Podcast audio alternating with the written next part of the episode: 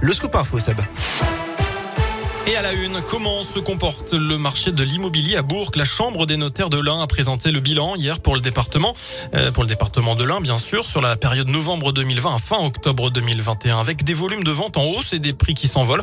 Euh, Bourg n'échappe pas à cette tendance avec des prix qui continuent de grimper.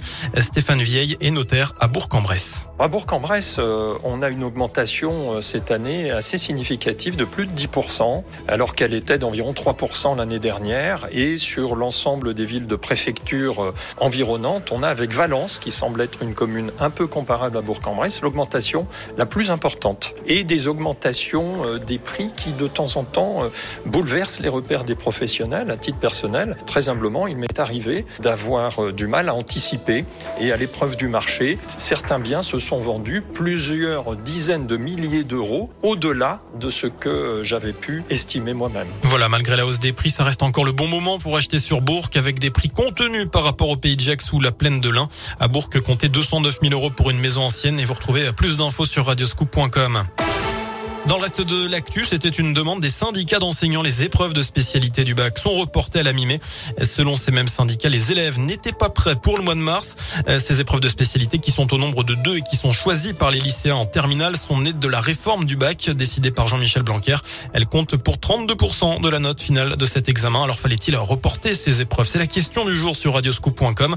Vous avez jusqu'à 19h pour répondre sur notre site internet. Ce nouveau record de battu en France, plus de 21 000 classes sont actuellement fermées. C'est du jamais vu depuis le début de l'épidémie. Un lycée, quatre collèges et 97 écoles sont fermés. Chez nous, en revanche, tous les établissements scolaires sont ouverts dans l'académie de Lyon. 1472 classes sont en revanche fermées. Dernier chiffre transmis ce matin.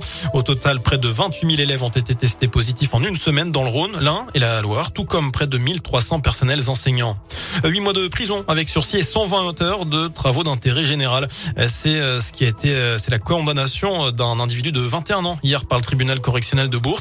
Mercredi, il avait pris tous les risques pour éviter un contrôle de police. Une course-poursuite de 15 km entre Belay et Virignan.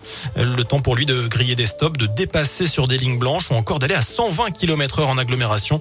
Quand il a finalement été arrêté, les forces de l'ordre ont constaté qu'il n'avait pas le permis, qu'il roulait dans un véhicule sans assurance et qu'il avait fumé du cannabis. En bref, Yannick Jadot à Lyon. Demain, le candidat d'Europe Écologie Les Verts présentera son projet pour le climat et la justice depuis la confluence.